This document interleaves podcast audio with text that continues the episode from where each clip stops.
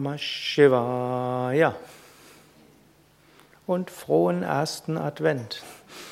Heute ist der erste Advent und Advent kann man ja auf verschiedenste Weise interpretieren. Es wird jetzt keine christliche Predigt sein, aber Advent kommt vom lateinischen Adveniat und Adveniat hat zwei verschiedene Bedeutungen. Zum einen heißt es, er möge kommen oder auch er wird kommen. Beides, das ist lateinisch doppeldeutig. Was heißen soll, nicht nur er, es könnte auch sie oder es heißen. Er, sie, es möge kommen, er, sie, es wird kommen.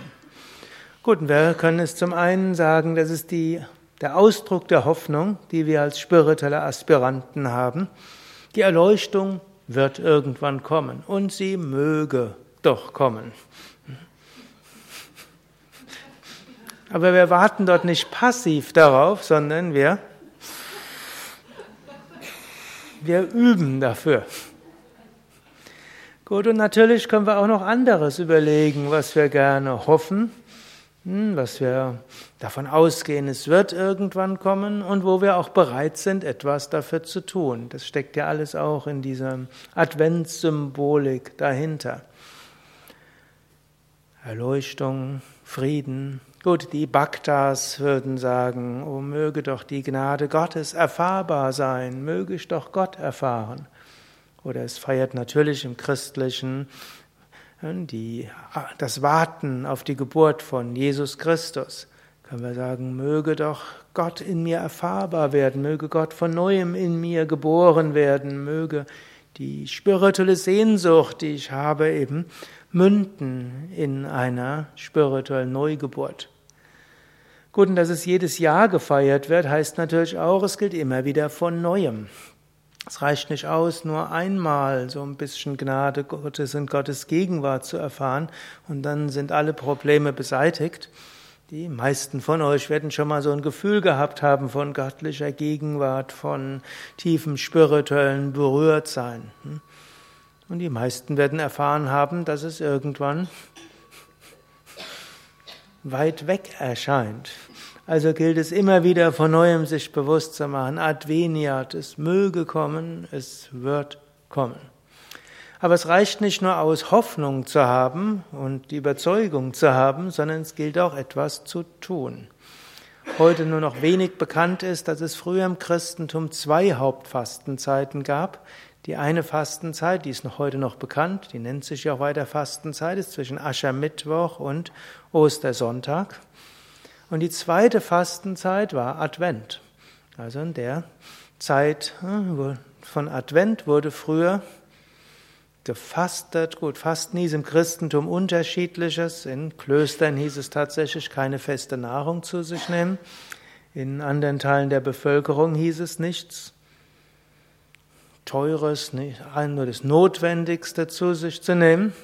Die Älteren erinnern sich, in der Zeit gab es keine Adventsplätzchen oder irgendwas, die hat man alle erst bekommen am 24.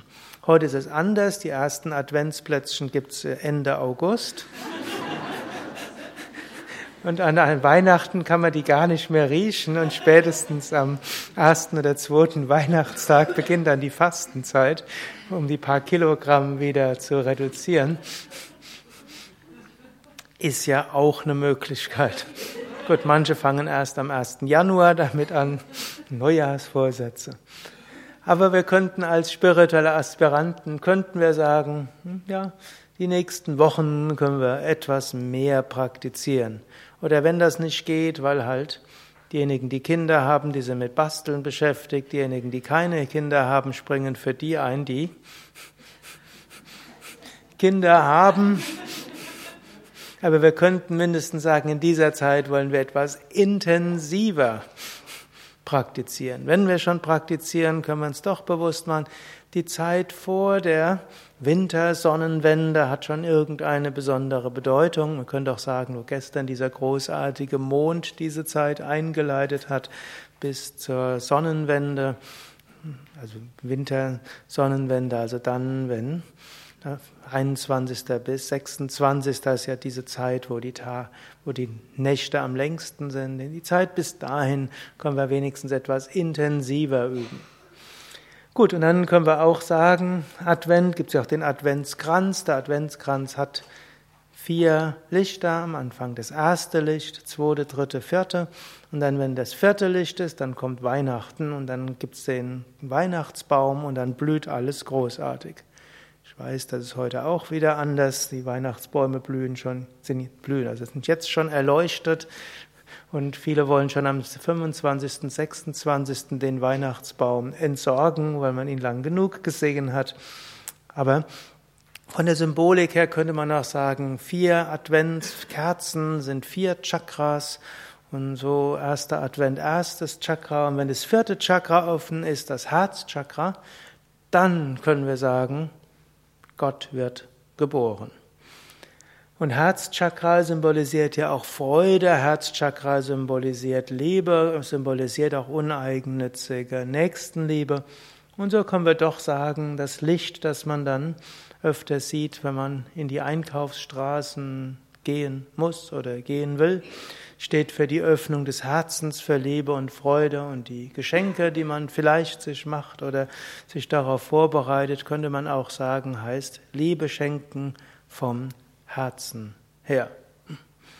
Ich weiß, für Sevakas hier klingt das alles vielleicht weit weg, denn hier sehen wir, sind wir nicht in den Einkaufsstraßen von Frankfurt oder hm, von Berlin oder weiß jetzt nicht, welche Gruppen gerade da sind, Hamburg, hm, da ist das Ganze etwas anders. Wir haben zwar auch eine Allee in Bad Meinberg,